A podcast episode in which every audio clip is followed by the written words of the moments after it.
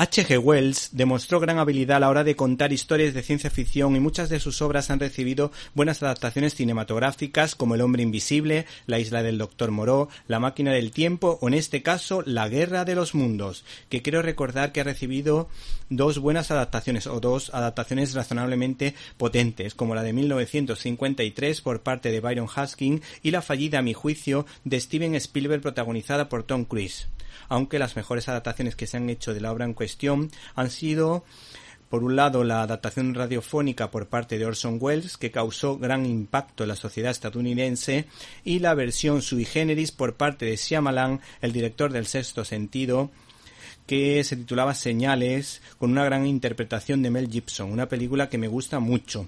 El caso es que Dolmen Editorial vuelve a dar la campanada al editar una joya titulada Wilds End, Primera Luz, de Dan Abnett y INJ Kulbar, que este último hizo una gran adaptación de una obra de H.P. Lovecraft, que es uno de los grandes genios.